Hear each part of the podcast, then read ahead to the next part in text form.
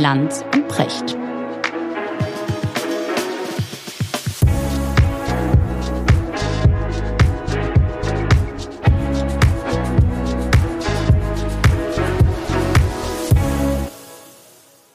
Schönen guten Morgen, Richard. Schönen guten Morgen, Markus. Geht's dir gut? Ja, mir geht's ganz gut. Ziemlich entspannte Zeit. Ja, entspannte Zeit, findest du? Ja, ne, politisch vielleicht nicht, aber Ja. für mich jetzt eine Zeit mit etwas weniger Arbeit und das ist entspannt. Aber es gibt so viele Dinge, ne, mit denen man sich jetzt beschäftigen müsste und auch muss. Geht dir das auch so? Ich habe so viele Themen im Kopf. Ja, damit. Vor allen Dingen so viele unaufgeräumte Themen. So. Ja, es ist, so- es ist schon wieder ja. so unordentlich zu Beginn, Ja. zu Beginn des Jahres. Ist wahr. Muss Ja. mal einer aufräumen. Ja. Naja, es ist äh, immer, immer schwieriger, ein fein sortiertes Weltbild zu bekommen. Ja. Womit man beschäftigst du sich dich gerade so intensiv? Ja, im Augenblick beschäftige ich mich mit China. mit China. Okay. Ja, ich mache meine nächste Sendung äh, über China. Mit Frank Sieren, ein ganz großartiger, toller Gast. Und ich habe gerade sein Buch gelesen. Mhm. Und ähm, Gutes Buch? Es gibt, Kenn das nicht. Och, ich habe dermaßen viel gelernt. Ja, okay. Also das muss ich sagen. Ich meine, ich muss auch sagen, ich hatte über China sehr wenig Ahnung, aber auch äh, nicht nur an Fakten eben viel gelernt und viel gelernt über die chinesische Wirtschaft und das Verhältnis zur europäischen und amerikanischen.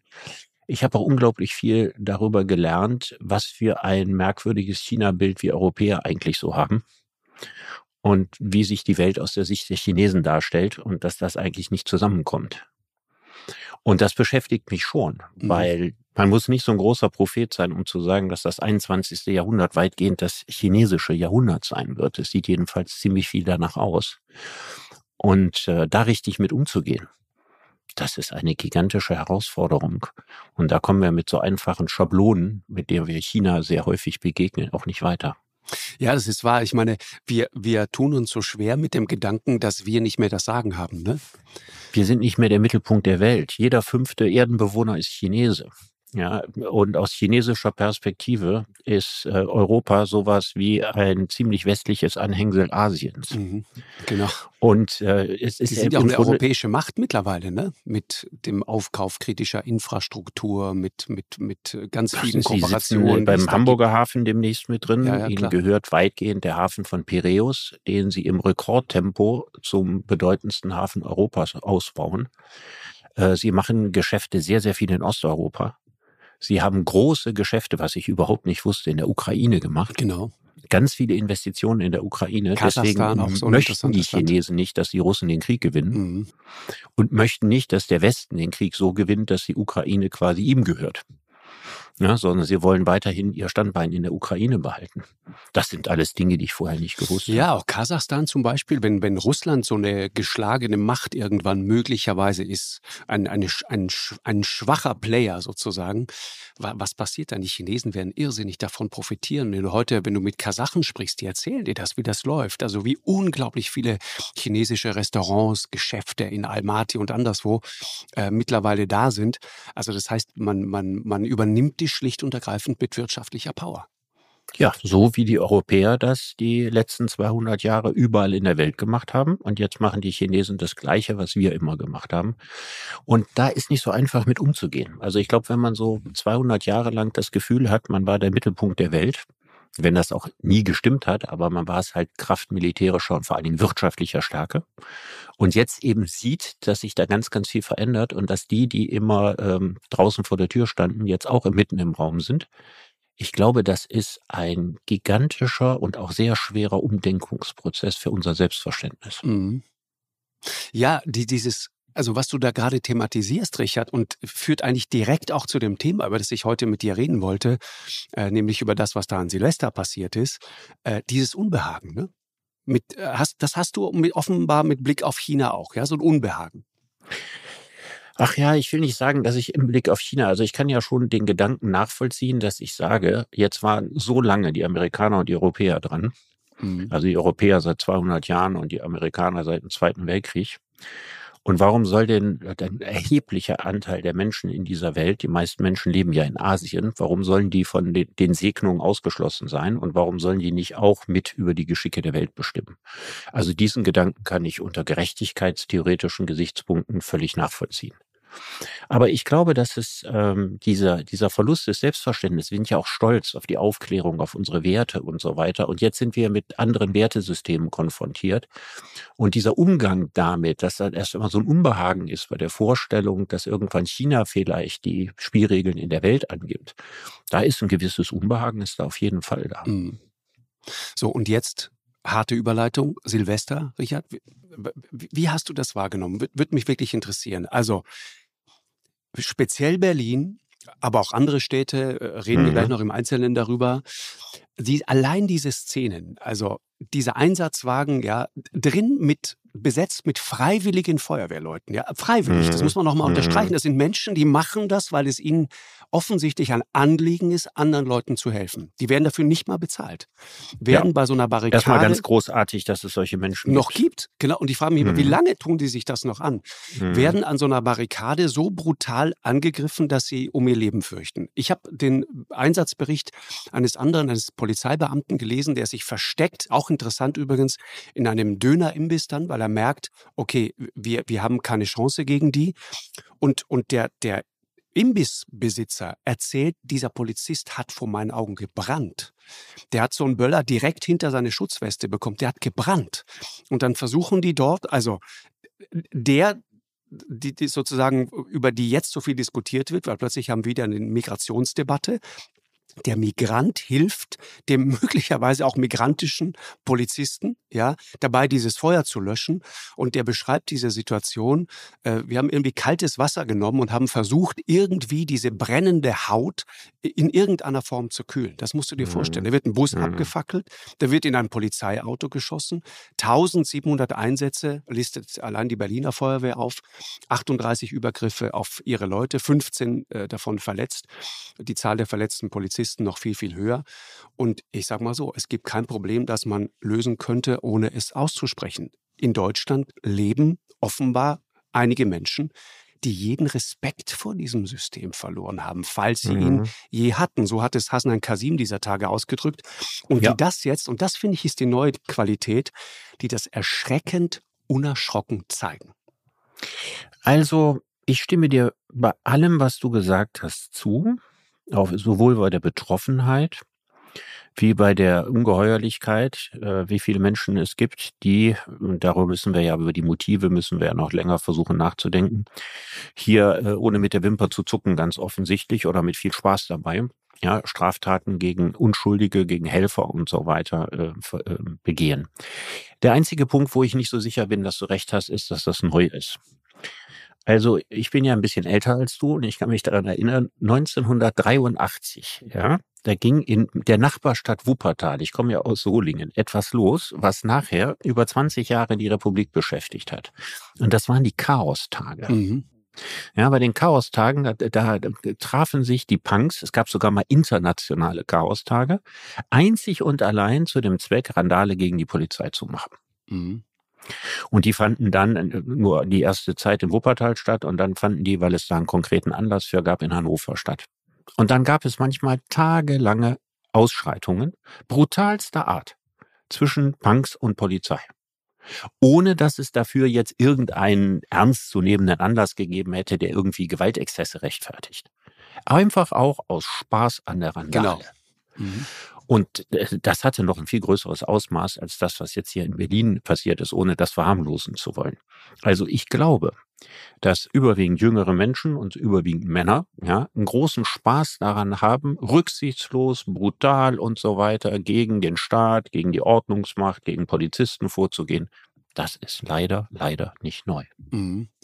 Äh, ich habe auch eben bewusst gesagt, die Dimension. Ich habe, äh, also äh, es stimmt, was du sagst. Die, die Neuköllner Integrationsbeauftragte Günnar Balci hat, glaube ich, im Spiegel irgendwo gesagt, da gibt es so einen simplen Reflex, der im Grunde dahinter steht. Und der Reflex ist, die sind vom Staat und wir sind gegen die. Ja, und mhm. diese Tendenz, sagt sie, gibt es in allen Großstädten. Das würde das untermauern, was du sagst. Über Hamburg zum Beispiel in dem Zusammenhang muss man auch mal sprechen. Und immer in diesen abgehängten Milieus, so drückt sie es aus, es gibt, sagt sie, das fand ich interessant, Subkulturen der Gescheiterten. Ja. Und was ihr recht gibt, ist, wenn du zum Beispiel auch jetzt mit Blick auf dieses Jahr Silvester, ich habe mir das wirklich mal genauer angeguckt, schaust, das gab es eigentlich in, in vielen Orten. Das gab es auch in Ostdeutschland, ja, das gab es in Jahnsdorf im Erzgebirge, das gab es in Thüringen, in Schmölln, da haben sie ein, ein Telefon, äh, ein Toilettenhäuschen in die Luft gesprengt. In, in Saalfeld an der Saale wurden 40 Autos beschädigt, in Erfurt Schaden von 300.000 Euro.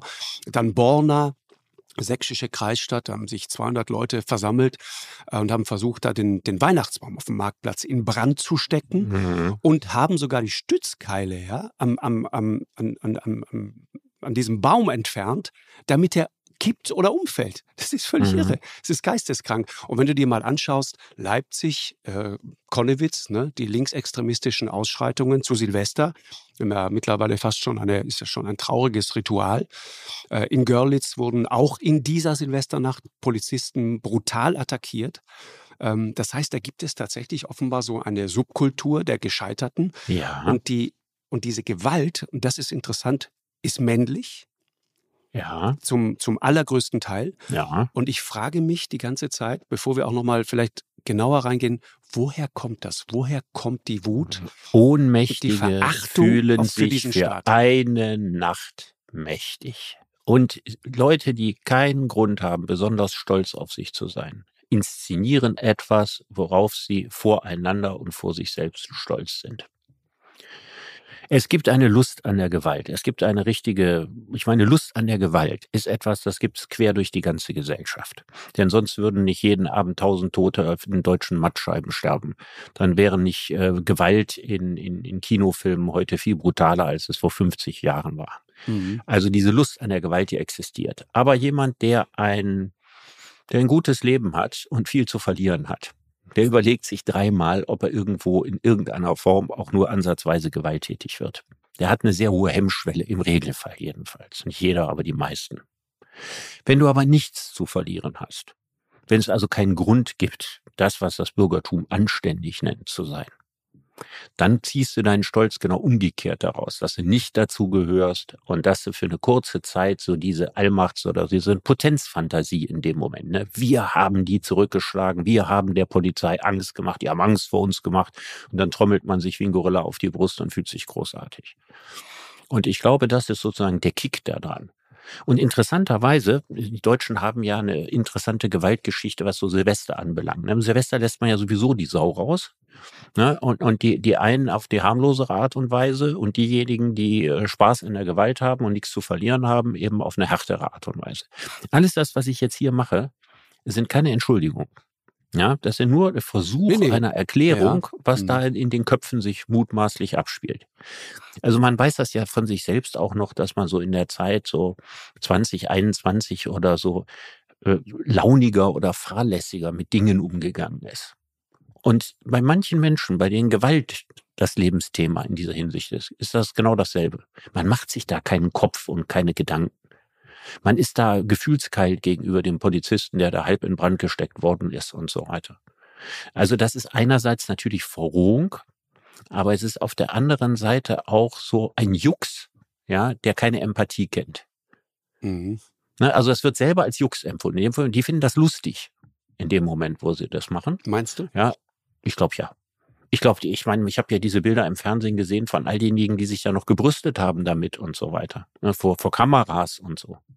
Ja, und das ist dann so ein, so ein Rausch, der hält dann ein, zwei äh, Tage an und dann ist er wieder weg. Mhm. Was ja ganz interessant ist, Jugendkriminalität, Gewalt geht ja statistisch zurück, ne?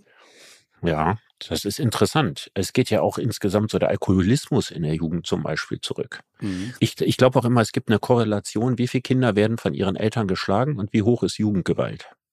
Ich glaube, da gibt es einen direkten Zusammenhang. Das glaube ich auch. Mhm. Also dadurch, dass Kinder heute nicht mehr geschlagen werden, also viele nicht mehr, ja, und dass sie weitgehend gewaltfrei in der Praxis aufwachsen, das hat eben zur Folge, dass sie im Regelfall auch weniger gewalttätig sind. Also wenn ich meinen Schulweg in den 70er Jahren entlang gegangen bin, dann war es selbst in einer Stadt wie Solingen gab es immer so ein gewisses Potenzial, ja, an Leuten, wo man auffassen musste, dass sie eigentlich aufmischten auf dem Nachhauseweg.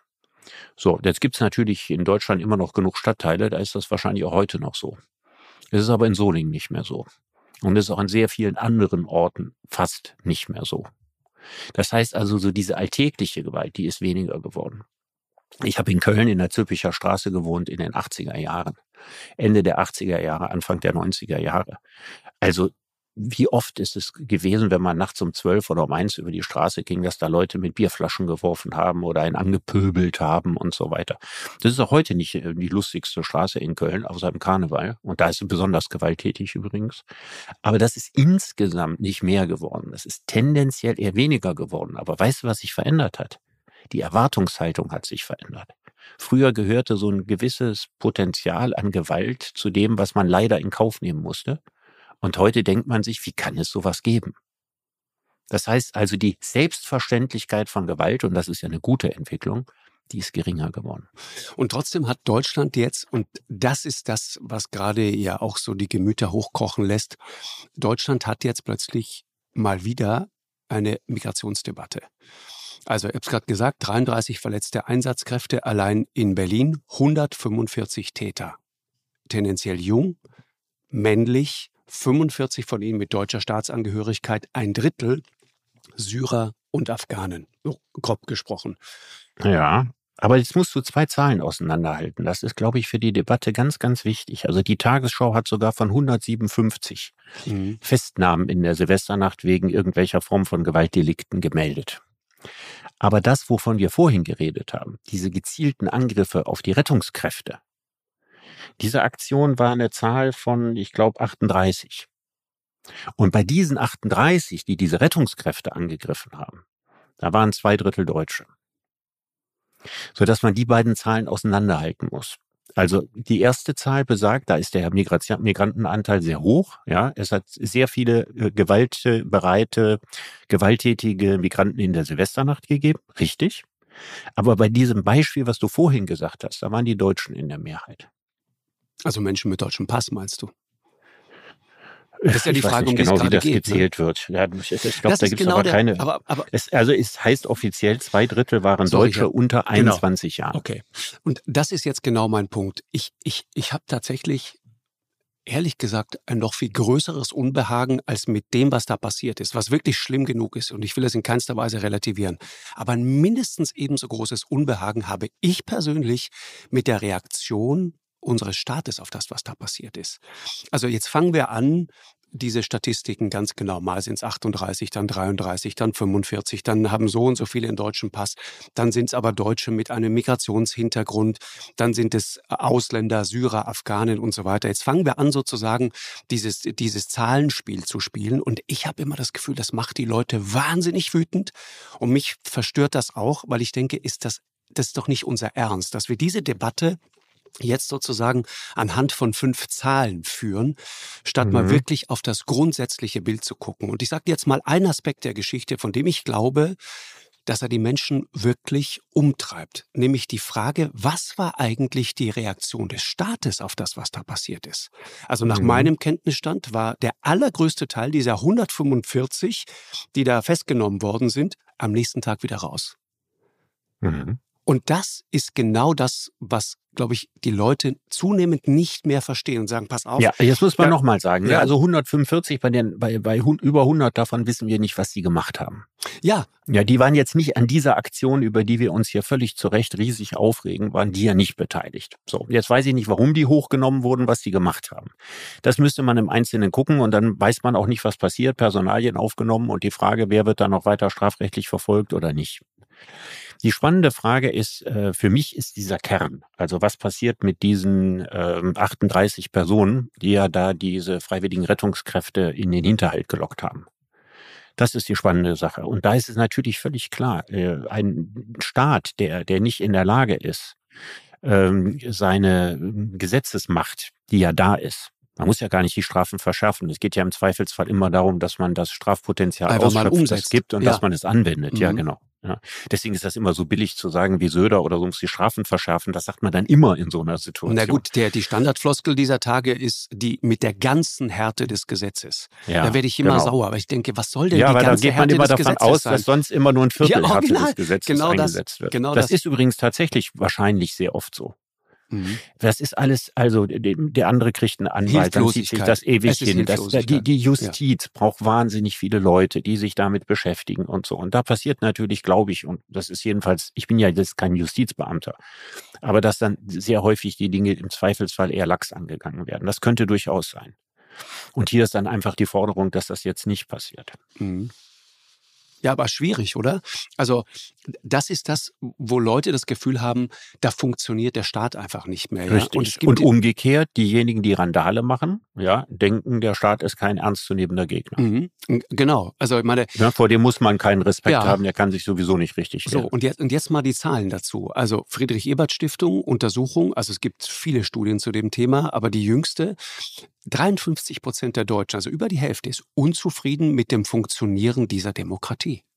Und wenn man die Leute mhm. fragt, ob sie das Gefühl haben, Politiker kümmern sich um die Sorgen von Menschen wie ihnen, dann sagen, Achtung, drei Viertel, ja, 75 Prozent fast sagen Nein. Das heißt, ein Drittel äh, äh, traut noch der Justiz oder der Politik und der ganze Rest sagt, nee, weißt du was, auf die kann ich mich mhm. nicht verlassen. Wenn ich die brauche, sind die schlicht und ergreifend entweder nicht da oder sie sind hilflos. Und über die, die es betrifft, haben wir jetzt noch gar nicht gesprochen. Wenn du Gespräche führst, ich mache das manchmal so mit Streifenpolizisten, die so treffe, beim Joggen oder so. Wenn du mit diesen Leuten sprichst, die da ihren Rücken hinhalten, die teilweise abgefackelt und angegriffen Für werden. relativ wenig Geld, ne? Das muss man dazu die sagen. Die haben einen Frust, das ist unvorstellbar ja. und man hat Richtig. das Gefühl, es ist jetzt wenigstens schon mal ein, ein Fortschritt, äh, dass man einfach mal klar benennt, wer diese Leute sind und auch nicht versucht zu verwässern, dass es das Thema überhaupt gibt und sagt, naja, gab es immer und ist, ein, ist ja kein neues Phänomen. Doch, in der Qualität, finde ich, ist es ein absolut neues Phänomen. Aber nochmal, Markus, es ist doch egal, ob das Phänomen neu ist. Ich glaube, die Qualität der Gewalt war vorher schon da. Aber es kann doch sein, dass wir sagen, wir sind da früher zu Lachs mit umgegangen und egal ob neu oder nicht neu, das lassen wir uns in dieser Form nicht mehr gefallen. Das würde ja bereits ausreichen. Also da musst du nicht in die Beweislast treten, dass das neu ist. Ja, weil also äh, Jugendkrawalle ähm, und, und auch massive Gewalt gegen Polizei ist so alt wie die Geschichte der Bundesrepublik. Also rein statistisch ist es ja offensichtlich so gewesen, dass die, die meisten Gewaltdelikte durch Jugendlichen in den späten 50er Jahren waren. Mhm. Was sich ja heute kaum einer vorstellen kann. Da muss man schon noch hier den alten Buchholzfilm der Halbstarken vor Augen haben. Und damals war die, die Gewalt, also einer, einer Nachkriegsjugend, ne? die, die, die harte Zeit nach dem Krieg und auch diese, diese Ordnungslosigkeit äh, der späten 40er Jahre erlebt hatte. Da hat es ja erstmal sehr viel mehr Armut gegeben und auch sehr viel mehr Verrohung. Und da gab es auch brutalste Auseinandersetzungen. Mhm. Also deswegen geht es mir eigentlich nicht darum, ob das Phänomen neu ist, sondern wir können einfach sagen, wir wollen uns das in der heutigen Zeit auf die bisherige Art und Weise nicht mehr bieten lassen. Das kann man ja ganz äh, klar sagen, ohne dass es deswegen neu sein muss. So, und die, die, die Debatte, die da natürlich auch entsteht, ist, und das ist das, was mir immer auffällt bei, bei solchen Diskussionen in Deutschland. Also was festzustellen ist, und ich, ich bin froh darüber, dass wir endlich mal erwachsen genug und in der Lage dazu sind, das dann auch einfach mal auszusprechen, zu sagen, ein großer Teil derer, die dort äh, involviert waren, sind junge Männer mit Migrationshintergrund, die ganz mhm. offensichtlich diesen deutschen Staat verachten. Ich weiß schon, während ich das sage, äh, schreiben jetzt schon wieder die Ersten und sagen, ich sei ein Rassist. Und was mhm. mir immer wieder auffällt, ist, es wird dann sozusagen von der konservativen Seite wird das Thema dann gekapert und dann nimmt man das und schreit dann auf und sagt, guck mal, wir haben es doch immer gewusst und diese, diese, diese ganze linksliberale Einwanderungspolitik, das geht so nicht weiter. Und von mhm. der anderen Seite kommt immer wieder dieses dröhnende Schweigen, weil sozusagen nicht sein das, darf. Weil das nicht was, sein darf. Ja, genau. Ja, genau. Ja, also ich meine, beide Seiten machen es sich so leicht. Also die Linken machen es sich zu leicht, weil sie grundsätzlich äh, Angst davor haben, in irgendeiner Form etwas zu sagen, was ihnen als rassistisch äh, ausgelegt werden kann. Und da ist die Spanne, wo das anfängt, sehr groß.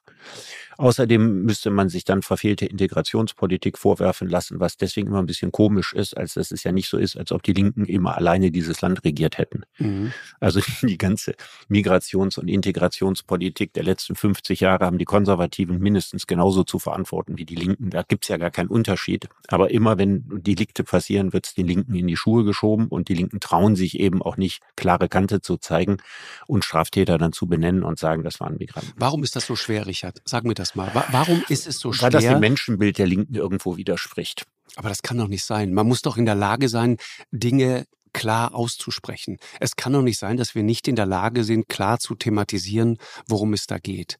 Das, das, das ist doch genau das sozusagen, was dann dazu führt, dass man Leuten von der AfD und anderen dann den Diskurs überlässt. Das geht also in der, in der richtig ganz alten, klassisch linken Debatte, mhm. ja, die ich ja noch relativ gut aus meiner Jugend und so weiter kenne. Da ist das natürlich so, dass alles Böse in der Welt kommt vom Kapitalismus. Ja, und die Menschen werden nur gegeneinander aufgehetzt und eigentlich sind sie alle gut und lieb und wollen im Frieden miteinander klarkommen. Und wenn es Ausländerfeindlichkeit gibt, dann ist es, weil sozusagen das böse kapitalistische System den Arbeiter auf seinen Kollegen hetzt, der anders aussieht als er. Das ist sozusagen die Grundierung dieser Moralvorstellung. Ja, Der dass, also ideologische also, dass sozusagen Unterbau. jedes Anprangern von Fehlverhalten ausländischer Mitbürger einfach nur im Dienste der Herrschenden ist. So, das ist sozusagen das ganz alte klassische linke Bild. Und aus dem hat sie sich nie so weit befreit, dass sie zu differenzierteren Urteilen gekommen ist. Und bei den Konservativen, die ja selber für, wie gesagt, für die Migrations- und Integrationspolitik der letzten Jahrzehnte verantwortlich sind, ist es immer noch dieses alte Unbehagen aus der Adenauer Zeit, das anfing, als die ersten Italiener kamen und als Spaghettifresser beschimpft wurden und die ersten Türken kamen und äh, nicht integriert werden sollten in die Gesellschaft, weil man ja wollte, dass die, wenn das Arbeitskräfteproblem gelöst ist, möglichst bald wieder nach Hause fahren. Also wir haben sozusagen auf beiden Seiten haben wir eine ganz alte emotionale und strukturelle Wurzel. Das verstehe ich. Und die treffen dann immer so aufeinander, als würde man nicht in Wahrheit gemeinsam miteinander für all die politischen Dinge verantwortlich sein, die wir heute erleben. Mhm. Aber nochmal, man muss es doch kritisieren können, wenn sich jemand daneben benimmt. Und zwar ganz unabhängig von der Herkunft. Ich bin auf deiner Seite. Das tun die Linken aber nicht. Das kommt da nicht. Ja, ich weiß, dass das so ist. Ich habe es ja gerade versucht zu erklären, warum ja. das so ist. Ich habe ja nicht gesagt, dass ich die Sichtweise teile. Ich versuche nee, nee, um einfach nur nein, nein. zu erklären, wo sie herkommt. Mhm. Aber, aber das ist natürlich ein, ein Teil dieser, ein Teil davon sind diese Umfrageergebnisse, die ich gerade zitiert habe, dass die Leute sagen, weißt du was, man kann denen eh nicht glauben, man kann denen nicht trauen, man kann diesen Statistiken nicht trauen, die reden sich das jetzt wieder zurecht und so weiter. Man hat sofort das Gefühl, in dem Moment, wo du irgendetwas sagst, kommt sofort die Rassismuskeule und dann ist die Debatte vorbei. Mhm. Ja, also es ist doch, man kann das doch ganz nüchtern und logisch betrachten und kann sagen, ähm, die sogenannten abgehängten Schichten in der Gesellschaft, wer gehört dazu? Und da muss man einfach sagen, war früher die Anzahl der Deutschen größer und heute ist die Anzahl derjenigen mit Migrationshintergrund, die zu den sogenannten abgehängten Schichten gehören, deutlich größer. Und deswegen ist es auch nicht verwunderlich, dass äh, wenn solche Randale-Aktionen passieren oder Gewalttaten oder sowas, es häufiger überproportional hohen Bestandteil von Migranten dabei gibt. Mhm. Das ist doch eine ganz logische Erklärung Klar. dafür. Dann muss ich das nicht äh, erklären aus irgendeinem Naturell oder sagen, der Ausländer ist so oder der Migrant ist so, sondern kann ich ganz einfach sagen, guck dir die Lebensumstände an, in denen die Leute, die Krawall machen, leben. Und dann guck dir an, wie viele Deutsche leben unter solchen Lebensumständen und wie viele Leute mit Migrationshintergrund. Und das wiederum muss sehr sorgfältig abgegrenzt werden davon, dass man guckt, wie viele Menschen mit Migrationshintergrund haben sich hervorragend und friedlich in diese Gesellschaft integriert, was ja der sehr viel größere Teil ist. Definitiv. Und das nimmt natürlich dann solchen Menschen wie äh, AfD-Politikern den Wind aus den Segeln die versuchen, eine soziale Frage zu ethnisieren. Ja, was, was interessant ist, ist, dass es viele Migranten, ich habe äh, gerade heute Morgen mit einer Muslima, die ich gut kenne, äh, länger darüber gesprochen, die sind entsetzt darüber sind absolut entsetzt darüber, wie sich diese Typen benehmen. Die sagen, das kann doch nicht sein. Und die zweite Frage ist immer, warum lässt sich der deutsche Staat das gefallen? Warum lasst ihr euch das gefallen? Weil er Personalmangel hat, würde ich mal als allererstes sagen. Weil Polizisten heute anders sozialisiert sind als Polizisten vor 50 Jahren. Also weil Polizisten heute äh, ebenfalls weniger Gewalt anwenden können, als sie das früher waren, in einer Gesellschaft, die Gewaltanwendung grundsätzlich sehr, sehr viel skeptischer sieht, auch von Seiten der Staatsmacht als früher. Das heißt also, die Polizei darf nicht mehr so, wie sie früher mal durfte. Mhm. Ja, großer Unterschied. Deutsche Polizei ist nicht amerikanische Polizei. Das hat auch seine Vorteile, wie wir wissen. Und dann ist sie personell wahnsinnig unterbesetzt, genauso wie die Justiz wahnsinnig unterbesetzt ist, weil in einem der reichsten Länder der Welt für all diese Dinge kein Geld da ist. Und weil sich egal wer regiert, egal ob Konservative, Sozialdemokraten, Grüne und so weiter, daran offensichtlich nie irgendwas ändert. Weil dieses Problem haben wir nun schon seit mindestens zwei Jahrzehnten, wenn nicht noch länger. Mhm. Ja, also ist auch ganz interessant, irgendwie, wie Leute wie äh, ähm, zum Beispiel ähm, Herbert Reul, CDU, Innenminister in NRW, der seit Jahren sehr erfolgreich, würde ich sagen, gegen Clankriminalität vorgeht, der, der sagt, das ist nicht nur ein Migrationsproblem, sondern da reden wir eigentlich, sagte Serap Güler dieser Tage auch, da geht es weniger um misslungene Integration, da geht es eigentlich um Sozialisation, die da schiefgelaufen ist. Das ist der entscheidende Satz. Also tatsächlich ist das Hauptproblem misslungene Sozialisation. Menschen, die keine Schulabschlüsse machen. Ich meine, das ist ja auch ein äh, Thema, was wir sehr viel diskutiert haben. Es ist, äh, natürlich müsste jedes Kind, das in Deutschland eine Grundschule besucht, Deutsch können. Auch im, völlig im eigenen Interesse. Also wenn ich schon im Kindergarten abgehängt bin, weil meine Deutschkenntnisse nicht ausreichen, wenn ich schon ins erste Schuljahr eingeschult werde und kaum Deutsch kann, dann habe ich äh, von sehr wenigen, meistens Mädchen abgesehen, eigentlich keine richtige Chance, nachher den Weg zu gehen, den ich mir vorgenommen habe oder der zu einer gelungenen Integration führt. Mhm. Und wir schaffen das doch noch bis heute nicht, dass jedes Kind äh, mit Migrationshintergrund im Kindergarten vernünftig Deutsch lernt. Nicht mal das schaffen wir, was ja schon mal eine ganz, ganz wichtige ja. Grundlage wäre. Auch dafür ist in diesem reichen Land kein Geld da. Aber da, mir, mir greift das zu kurz, Richard. Weißt du, was da mitschwingt, ist immer genau dieser Sound, der Staat liefert da nicht an dem Punkt. Mir ist das zu einfach. Die Muslime, die ich gerade zitiert habe, die sagte heute Morgen zu mir, pass auf, über Hamburg wird gar nicht geredet, Silvester. Da gab's auch, meine Kinder waren draußen und es war furchtbar. Sie ist, sie ist mhm. wie gesagt, ja, lebt hier in Hamburg, ihre Kinder sind hier geboren. Die sagt, das war furchtbar. Und ich sagte, wer war das denn? Und sie sagt zu mir, äh, Markus, das waren alles Ausländer. Das waren alles unsere Leute. Ein, zwei Prozent Deutsche. Und ich verstehe nicht, warum die sich hier mhm. so benehmen. Ich habe ja versucht, vorhin ein paar Begründungen dafür zu geben. Na, die Frage ist, so die Frage, Richard, ist ja, ja, ich, ich verstehe das, dieses, man, man, man hat nicht das Gefühl, Teil dieser Gesellschaft zu sein. Das ist in sicherlich in Teilen auch hm, das Ergebnis einer also viel mehr bei Männern als bei Frauen. Ja, ja, ja genau, genau, genau, ja. genau. Was was was ich damals auch immer wieder gehört habe und das leuchtet mir zum Beispiel als Argument völlig ein, wenn du aus so einer patriarchalischen Welt kommst in Afghanistan oder Syrien, ja, wo der Mann das Sagen hat. Und dann kommst mhm. du in dieses Land und erlebst dich selber plötzlich als total schwach. Der Typ, der gerade eben noch zu Hause der, der uneingeschränkte war. Herrscher mhm. war, genau, dem, dem Frauen zu Diensten zu sein haben und so weiter, der lebt sich plötzlich selber als total der schwach. empfindet sich als entwertet. Entwertet. Ja. Und ja. erlebt dann, dass seine kleine Schwester sich die Unverschämtheit erlaubt, ja, an der Schule am Gymnasium ihren Weg zu gehen, vielleicht sogar Karriere zu machen, erfolgreich ja. zu sein, der fühlt sich entwertet. Aber Richard, genau. sorry, es tut mir leid, wenn du in, in diesem Land nicht in der Lage bist zu verstehen, welche gigantischen Chancen du in diesem Land hast, und deine einzige Antwort darauf ist dann mit Gewalt zu reagieren und Böller auf Polizisten zu schießen oder mit ja. Schreckschusspistolen. Ja gut, das machst du nicht das ganze Jahr. Nein, ja, aber, nein, nein, nein. Ja, aber die Verachtung aber, hast du das ganze Jahr. Ja, ja. Die Verachtung hast du, das ist ja eine Lebenshaltung. Ja. Und ich habe ich hab letzte Nacht lange in dem, in dem kommenden Buch von ähm, Hamed Abdel Samad gelesen, den ich sehr ja. schätze. Ja. Äh, schlauer Mann der unter Polizeischutz lebt, wie du weißt, weil er immer wieder kritisch auch über den Islam spricht und so weiter und dem man und ich habe ihn dann angeschrieben und habe ihm gratuliert zu diesem wirklich guten Buch. Das, das kommt jetzt in, in diesen Tagen. Und der sagte in einem Interview dieser Tage, das Problem sind diese jungen Männer, die diesen deutschen Staat verachten. Und er glaubt, dass die Ereignisse in Berlin nur die Spitze des Eisberges sind. Er sagt, da schlummert noch ein ganz anderes Wutpotenzial. Er sagt, wir haben ein grundsätzliches Problem. Da gibt es eine, eine, einen Hass gegen, gegen dieses Land äh, und der wird sozusagen immer weiter angefeuert. Und er sagt, das hat auch tatsächlich mit einem falschen Islamverständnis zu tun. Und ich fand das deswegen bemerkenswert, weil das von ihm kommt. Ich meine, er ist Ägypter. Und ich persönlich bin jemand, ich habe viele, viele Muslime getroffen äh, im Laufe von Dreharbeiten, auch in Deutschland immer wieder. Und ich mag die, weil ich Leute, die ein klares Wertesystem haben, prinzipiell mag. Deswegen mag ich auch Christen, wenn sie nicht fundamentalistisch werden. Und ich mag eben genauso Muslime, wenn sie nicht fundamentalistisch werden. Aber er sagt eben, wir haben in Teilen die Kontrolle abgegeben über das, was zum Beispiel in deutschen Koranschulen gelehrt wird. Und du findest darin eine Zahl, die hat mich, hat mich äh, wirklich, war ich plötzlich hellwach, als ich das gelesen habe. Schätz mal, wie viele Koranschulen gibt es hier in Deutschland? Boah, ich habe nicht die geringste Ahnung. 2000.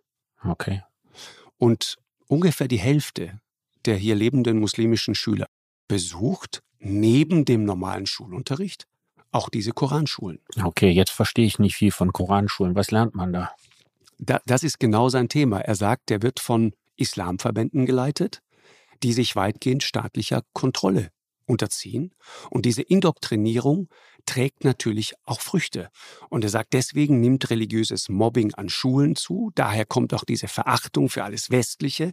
Daher kommt auch die Verachtung für diesen Staat. Und richtig bitter wird's, finde ich, wenn du weißt, und das fand ich sehr interessant, und das passt total zu dem, was ich auch so erlebe im Alltag. Ich habe dir gerade beschrieben, wie ich Muslima äh, und, und, und Muslime, wie ich die wahrnehme, ja, im, im Alltag. Freundliche, nette, zuvorkommende Menschen gerade mal 15 Prozent der hier lebenden Muslime in diesem Land sind überhaupt organisiert in diesen äh, Islamverbänden. Ich hätte das gedacht, heißt, das wären noch weniger. Ja. So, das heißt, wenn, wenn die auftreten, wenn die von der türkischen Religionsbehörde gesteuert werden und so weiter, wenn die in der Öffentlichkeit sprechen, dann sprechen die nicht für den Großteil der hier lebenden Muslime. Aber die Wahrnehmung ist natürlich eine völlig andere und das diskreditiert sozusagen alle anderen, die mit dem, was da passiert ist, mit dieser äh, Verachtung für den Staat nichts zu tun haben. Mhm. Das ist bitter. Aber was können, könnten die anderen denn dagegen tun? Naja, also ich, ich glaube, die bräuchten erstmal eine Stimme, ich glaube, wir reden teilweise mit den völlig falschen Leuten. Ich glaube, wir hören diesen Leuten viel zu viel zu. Ich glaube, wir müssen die, die Kontrolle über diese, über diese Koranschulen und über das, was da sonst passiert, wir müssen dringend die Kontrolle darüber zurückgewinnen. Und wir müssen all den friedfertigen und, und, und, und gut integrierten Menschen in diesem Land, und das ist ja wirklich der Großteil. Ich meine, Eben. das Bittere ist ja, das Bittere ist doch, dass es jetzt wieder so wirkt, als wäre die Integrationsgeschichte in Deutschland eine Geschichte des Scheiterns. Das ist sie aber in Wahrheit nicht. Also erstmal müssen wir ja sagen, guck mal, bei dem Polizeibericht, von dem wir ursprünglich ausgegangen sind, mit den 38 Personen, die diese Rettungskräfte in den Hinterhalt gelockt haben, mhm. ja, davon waren die allermeisten unter 21. Mhm. Da müssen wir doch sagen, das kann ja auch eine Phase sein, oder? Ich meine nicht, dass ich es deswegen toleriere. Das ist eine andere Frage. Aber dass es eine Phase ist. Also sozusagen ein, ein radikales, äh, bösartiges sich ausprobieren. Mhm. Das macht es nicht harmlos. Nee, ja? finde ich auch.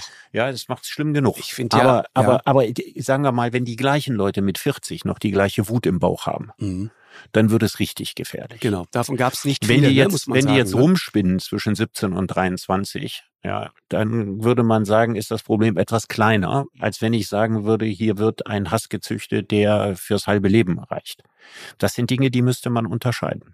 Also, dass die, die diese Rettungskräfte da in den Hinterhalt gelockt haben, ja, also diese die Verachtung für den Spinner, Staat. diese jugendlichen Spinner, Spinner ist ja, mir zu harmlos, rücksichtslos, Richard. empathielos. Spinner ist ja. harmlos, Richard. Das finde ich reicht nicht. Das sind ja, keine wenn man, Spinner. Wenn man unter 21 ist und äh, solche Dinge macht, äh, kann man im Zweifel zwar eher ein Spinner sein, als wenn man in unserem Alter sowas macht. Aber ist man ein echt krimineller Wenn man in unserem Spinner. Alter sowas macht, ist man ein durch und durch krimineller Sack. Aber wenn man sowas mit 19 äh, nee, oder mit 18 macht, dann ist man durch krimineller Sack. Absolut. Ja, aber man hat kein Bewusstsein davon. Das ist der Unterschied. Doch, Richard, komm. Überleg mal, ja. wie du mit 18, 19 warst. Da hast du, da haben wir doch angefangen, über die Dinge wirklich nachzudenken. Sorry, tut mir leid. Ja, aber man hat auch viel Scheiß gemacht, über den man nicht zu Ende hat. Du hast nicht auf Polizisten geschossen. Nein, natürlich nicht. Das meine ich doch. Es, Scheiß machen ist das eine.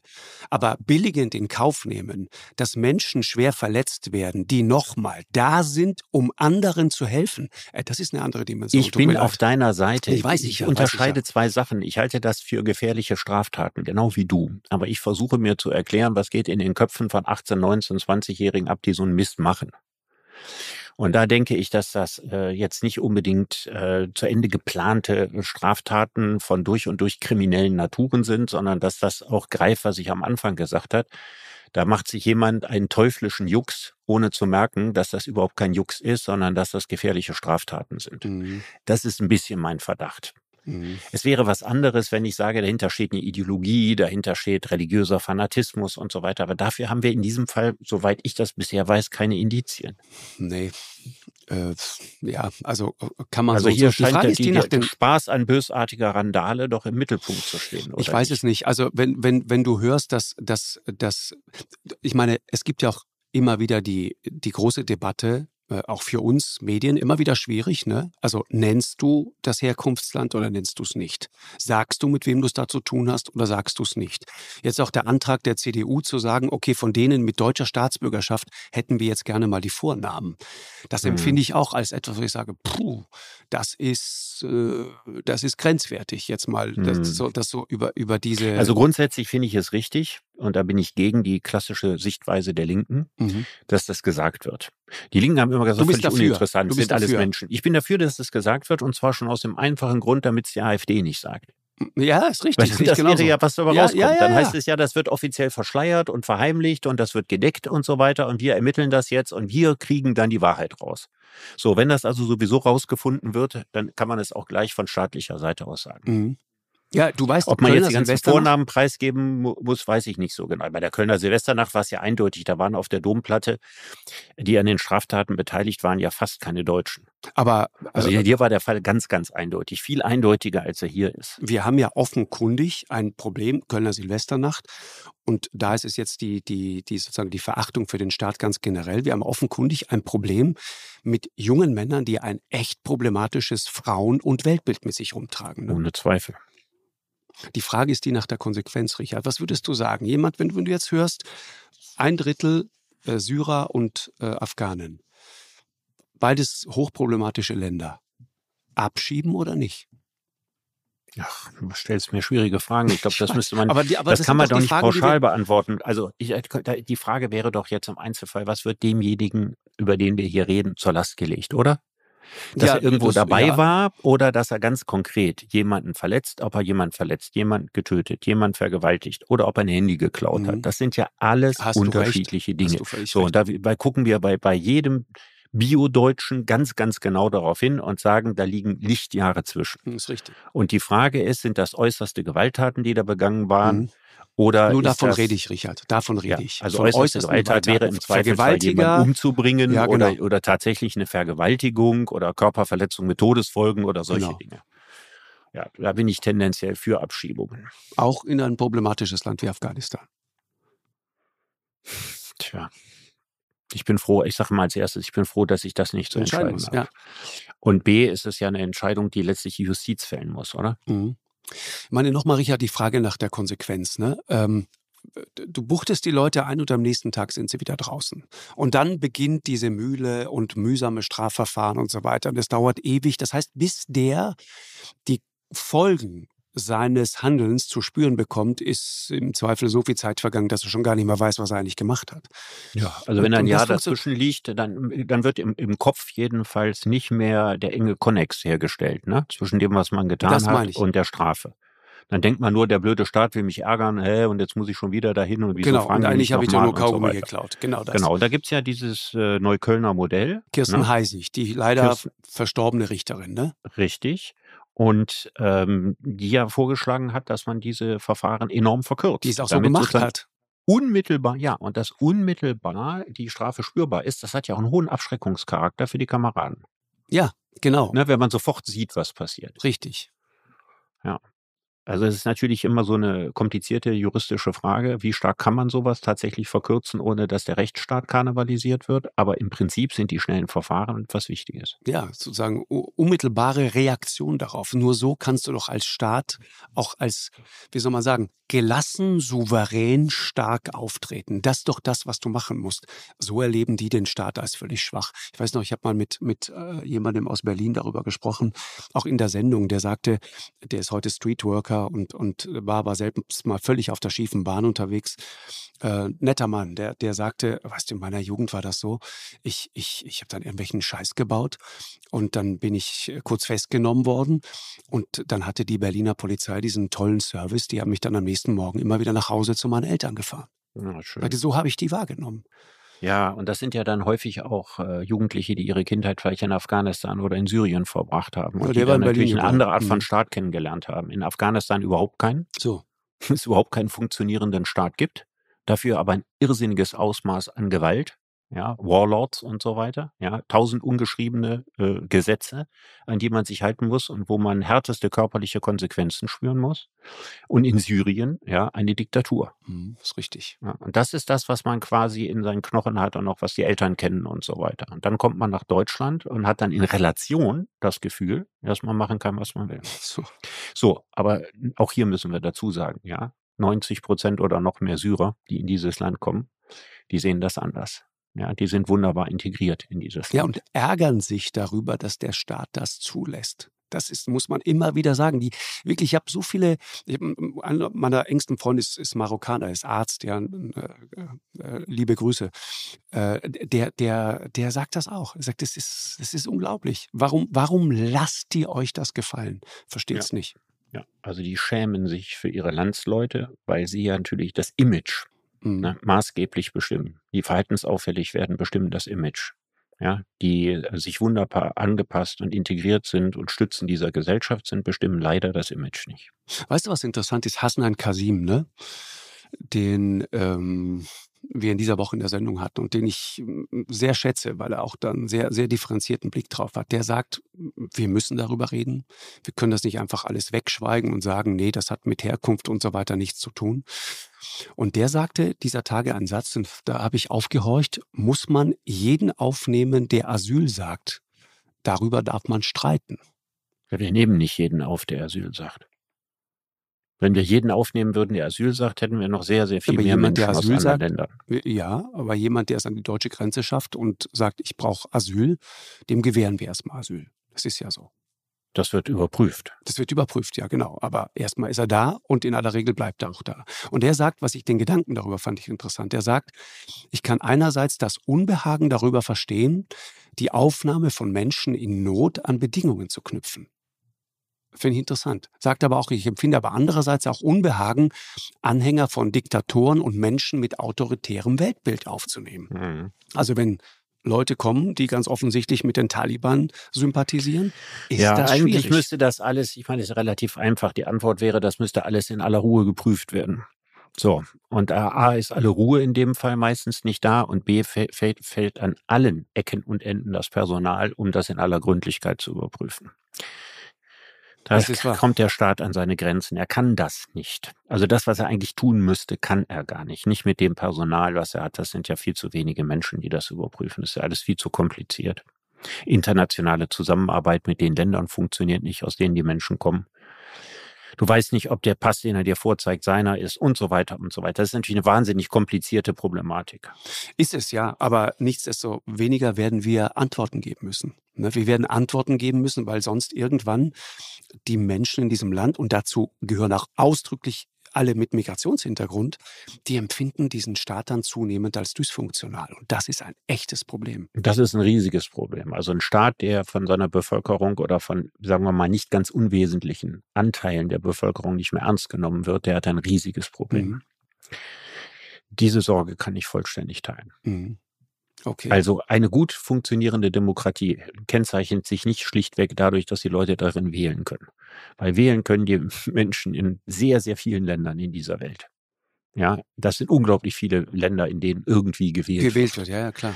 Ja, Mhm. sondern eine Demokratie äh, beruht darauf, dass man Vertrauen in ihre Institutionen hat und dass dieses Vertrauen von der Mehrheit der Menschen auch äh, tatsächlich äh, gehegt wird. Das heißt also, ich muss vertrauen, dass es eine funktionierende Justiz gibt, eine funktionierende Polizei, eine funktionierende Armee. Auf all diese Dinge muss ich vertrauen können. Wenn ich darauf nicht vertrauen kann und das Vertrauen in den Staat verschwindet, dann erodiert jede Gesellschaft. Mhm. Was abschließend gefragt, Richard, was würdest du sagen? Ich, ich, was ist sozusagen das beste Gegenrezept? Ich würde immer sagen, man muss wirklich einfordern, dass Schulen funktionieren, dass Bildung funktioniert. Das ist so. Das, ja, da, das ist aber da, ein dickes da ist Brett. doch der Schlüssel. ne? Ich weiß. Ja, ich es weiß. ist der Schlüssel. Also die, die Antwort ist Bildung, das stimmt, aber es ist leichter gesagt als getan, wenn man sich damit beschäftigt. Habe ich ja mal ein dickes Buch über Bildung geschrieben. Mhm. Also die, die Problematik ist die Erfolge von Bildung. Ne? die zeigen sich dann auch so im Regelfall in der Gesellschaft vielleicht 20 Jahre später. Genau. Ja, das ist ein sehr, sehr langer Prozess. Und jetzt könnte Und ich ja was Gutes Misserfolge, sagen. Und könnte sagen, also, auch, ne? wenn man, wenn man guckt, wer in meiner Heimatstadt Solingen heute Abitur macht, wie hoch ist die Quote derjenigen, die Migrationshintergrund haben? Und das mal vergleicht mit der Zeit, als ich Abitur gemacht habe, wie viele Menschen mit Migrationshintergrund hatte ich in meiner Jahrgangsstufe? Vielleicht zwei? Und davon niemand aus der Türkei oder aus einem muslimischen Land. Und das sieht heute alles ganz, ganz anders aus. Das heißt also, ein sehr erheblicher Teil der Bildungsintegration funktioniert. Genau. Aber er funktioniert insgesamt bei Mädchen besser als bei Jungs. So. Und das Wesentliche passiert ja im Grunde genommen im Kindergarten. Im Kindergarten lernt man Integration, bestenfalls jedenfalls. Sollte man lernen. Ja, finde ich. Und man lernt Deutsch, denn äh, wenn man kein Deutsch kann, dann äh, wird man von Anfang an abgehängt sein, hat seine Frustrationserlebnisse und dann kann man sich den Rest denken. Und dann ist man raus. Genau. Ja, Deswegen und das Merkwürdige ist, dass wir es in Deutschland nicht schaffen, flächendeckenden Sprachunterricht in Kindergärten zum Beispiel zu machen. Und darüber diskutieren wir seit Ewigkeiten. Genau. Ich kann mich noch zurückerinnern an vor 15 Jahren, als Guido Westerwelle davon gesprochen hat, ja, dass jedes Kind in der Schule, wenn es eingeschult wird, Deutsch können sollte. Und dass das damals überhaupt eine Debatte über dieses Thema gab, dass es Leute gab nach dem Motto, das kann man doch keinem vorschreiben, ist heute unerklärlich geworden. Mhm. Also auch damals Dank. war meine Position schon natürlich. Ja, muss jedes Kind, das in die Schule eingeschult wird, Deutsch kennen. Und eine wichtige Voraussetzung dafür, eins meiner Lieblingsthemen. Ich habe in meinem Buch über die Bildung eine Kindergartenpflicht vorgeschlagen. So, das wollte ich dich gerade fragen. Das ist nämlich wichtig. Also Kindergartenpflicht ist nichts Undemokratisches. Ja, die gibt's in Frankreich und in Luxemburg und so weiter auch. Eine Kindergartenpflicht, dass man mit drei in den Kindergarten kommt. Und damit diejenigen, die aus Elternhäusern kommen, die mit diesem Staat vielleicht nicht allzu viel zu tun haben, durch die Kindergartensozialisation Teil der Gesellschaft werden und nicht mit sechs in die Schule kommen, kein Deutsch können und auch sonst wenig Vorstellungen von dem Land haben, wie es funktioniert, in dem sie leben. Also, schöner Schlusssatz. Richard, ich danke dir. Wir hören uns nächste Woche. Ja, alles Gute. Tschüss. Tschüss. Eine Produktion von M hoch 2 und Podstars bei OMR im Auftrag des ZDF.